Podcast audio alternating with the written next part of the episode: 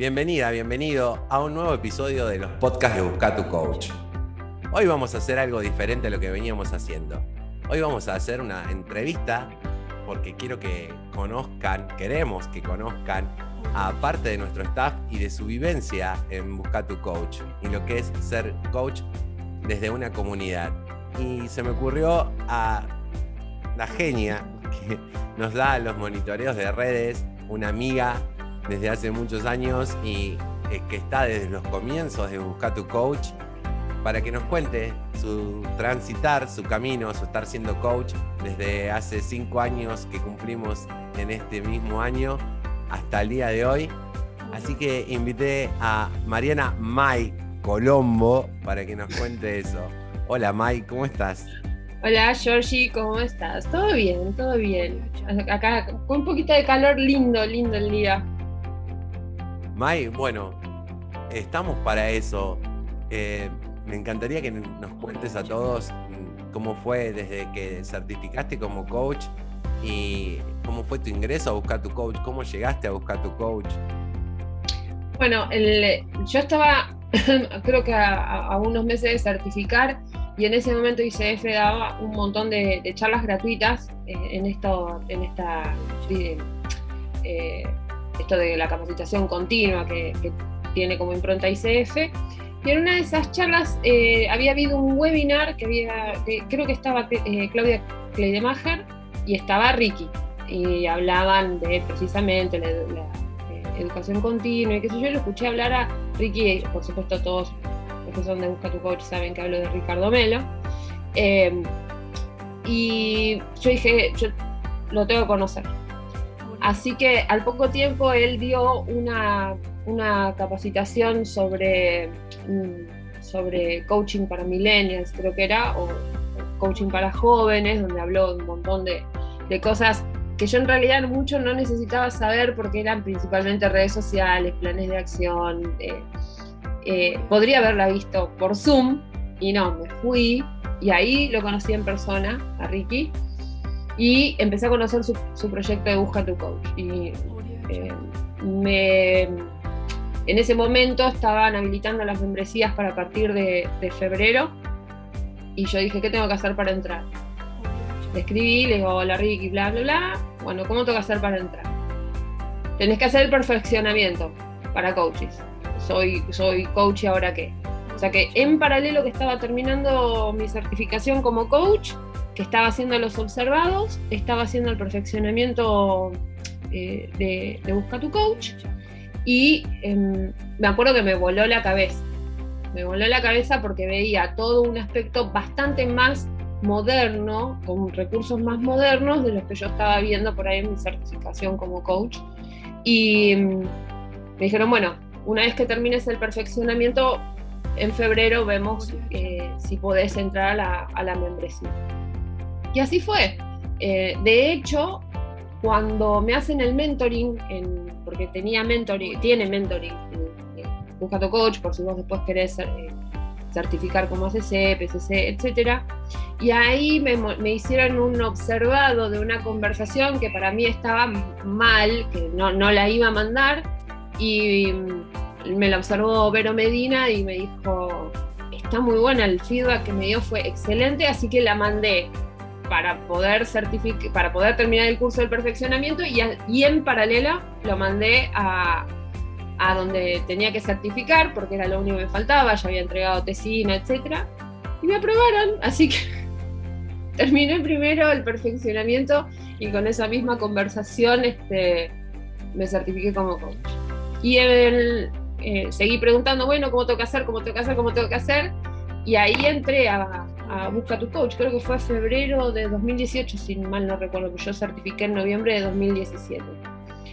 Y mm, yo soy muy early adopter y probar todo, así que todo el plan de negocios que tenía Ricardo, yo toqué todos los botones que había para descubrir, por ejemplo, el poder ir a las oficinas de WeWork, em, el estar en la página, todo lo que había lo, lo, lo probé. Yo creo que fui una de las primeras coaches, no quiero decir la primera, pero sí una de las primeras coaches en ir a, las oficinas.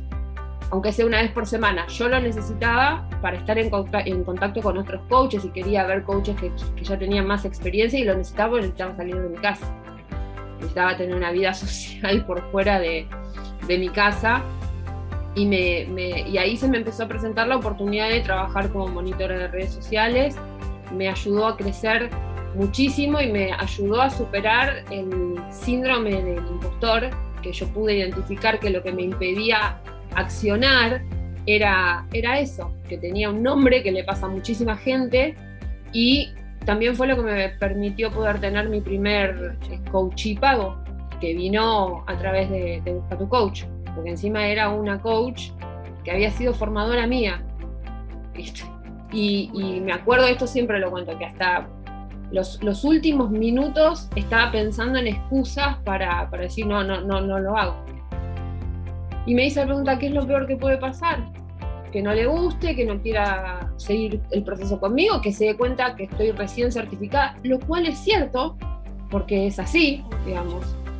Y ese clic, esa oportunidad que se me presentó a través de Busca tu Coach, me fue llevando hasta donde estoy ahora donde me siento de alguna manera, con toda la humildad del mundo, le digo, pero me siento una referente, soy la mitad de mi cartera de clientes son coaches, con lo cual yo me siento, imagínate que eso para mí profesionalmente es, es una validación enorme de mis propios pares, siendo que además los que me conocen saben que soy una persona bastante particular en muchos sentidos. Entonces, eh, que me elijan mis propios pares para, para poder hacer coaching, para mí es todo un logro. Eso, el que me hayan propuesto a partir de, de mi trabajo en Busca tu Coach, el participar del primer congreso de coaching y liderazgo femenino, que además tuve la oportunidad de cerrar, lo cual también un honor enorme, que son oportunidades que se me dieron dentro de la comunidad y que también no fueron espontáneas, bueno, el resultado de, esto de tocar todos los botones y de tratar de, surgir, digamos, y de seguir produciéndome o ubicándome profesionalmente con esta mejora continua. ¿no? Esto de haber podido hacer un curso de neuropsicoeducación eh, y que todo esto los chicos lo vean y siempre que, que, por lo menos esto lo observo con todos los coaches que hoy somos parte del staff o que, somos referentes dentro de lo que es eh, tu Coach, creo que nos da la posibilidad a aquellos que le metemos pila, decir, ok, visibilicemos esto, hagamos algo con esto. No, no recuerdo yo que haya planteado algún proyecto o algo, porque no todos, no todos este, vieron la luz del día, pero ninguno, ninguno jamás fue, no, esto no lo hago. Siempre es bueno, a ver, ¿cómo podemos hacer? Tomemos esta idea, ¿qué hay que mejorarle? Y ese empuje que viene desde Ricardo y desde todos los, colegas es realmente invaluable, no hay precio. ¿Cómo, ¿Cómo, viste vos el crecimiento de Buscar tu Coach desde esos comienzos hasta el día de hoy? Y para que te des una idea, eh, éramos, no sé, ocho gatos, éramos ocho gatos locos eh, en ese momento me acuerdo que estaba Andre como, como administrativa y secretaria, eh, estaba, estaba Mati, estaba Ricky, de vez en cuando venía alguien eh, que, yo por ahí no conocía, que Ricky me presentaba, tuve oportunidad de conocer un montón de coaches referentes, y estábamos, entrábamos a, la oficina y si Andre no había llegado, pues yo solía ir temprano y volverme temprano porque me quedaba lejos, nos poníamos con Mati a, escuchar música, nos matábamos de risa, bueno, vuelvo a lo mismo, los que me conocen saben que soy un personaje y que soy una ametralladora de decir pavadas, con las cuales la gente se ríe y a mí me, hace muy feliz, entonces con, con Mati nos estallábamos de risa. Y en ese momento éramos, éramos relativamente pocos y de a poco no teníamos ya casi lugar. Eh, tuvimos que salir de la oficina y empezar a ocupar las mesas de los espacios en común, esas mesas de donde salieron un montón de ideas, de proyectos, es decir, yo tuve el privilegio de ver la evolución de lo que es hoy un, referente del coaching vocacional como Iglesio. eh, fui testigo de, que era una semilla, era un germen, era una idea planteada en una mesa y conversada en, el almuerzo, a lo que hoy es una especialización eh, que tiene además su propio congreso internacional. Les es un referente al que llaman del exterior para hablar de coaching vocacional, que ha formado cientos, me atrevo a decir, hoy de, de coaches vocacionales tuve la posibilidad, porque si bien yo no soy una persona que deja nada ni en las manos de Dios ni en, manos del universo, en este sentido, eh, no porque no sea espiritual, sino porque mm, yo lo veo como una excusa. Lo que depende de lo que haga Dios, lo hará Dios, lo que depende de mí lo hago yo.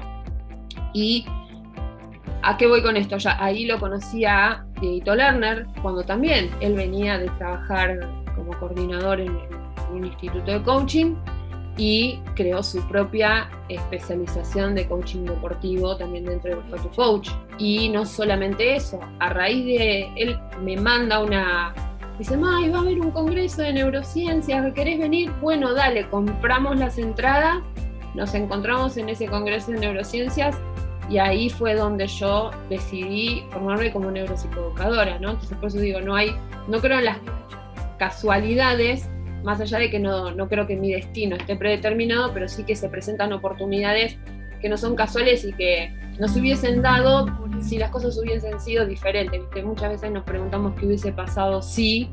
La verdad es que es una pregunta muy estúpida, me, espero que me perdone, porque no hay forma de saber qué hubiese pasado si, pero sí saber que todo lo que nos pasó nos trajo hasta donde estamos. Y, y el crecimiento de Dieguito Lerner, gracias a quien después yo decidí estudiar neuropsicoeducación, es maravilloso. Es increíble lo que ha logrado. Él se, también se está volviendo un referente del coaching deportivo, ha trabajado con innumerables eh, equipos de, hockey, de fútbol, de lo, que sea, y también es formador de coaches deportivos. De Ricky, ¿qué puedo decir? Ricky no, nunca dejé de verlo crecer, digamos. Eh, desde él, es una persona que está siempre esto de vamos por más, más que un lema de busca tu coach, creo que es una, una forma de vida para, para Ricardo, un tipo súper generoso que, que, siempre está abierto a, las ideas, a sentarse y a escucharte y escuchar tus dudas y eh, de una forma muy realista. ¿sí? A veces yo tengo esta mirada un poco irónica del tema del coaching lisérgico, ¿no? Donde, ah, todo tiene que ser maravilloso y mariposas y unicornio. No, chicos, bajemos a la Tierra. Vivimos en el planeta Tierra, ¿no? Algo que hablaba en el monitoreo de la vez pasada. Y, Ricky tiene eso. Con todo su, con todo su, su amor y la paciencia que tiene y siempre que está con una sonrisa, porque la verdad es que yo nunca en los años que lo conozco lo vi enojado, siempre lo veo con una sonrisa y la mejor predisposición. Eh, y tiene también esta mirada realista. O sea, no es, no es, ay, todo es maravilloso. No, no, bueno, a ver, hablemos de esto. Es un tipo también muy pragmático sin dejar de lado la parte emocional.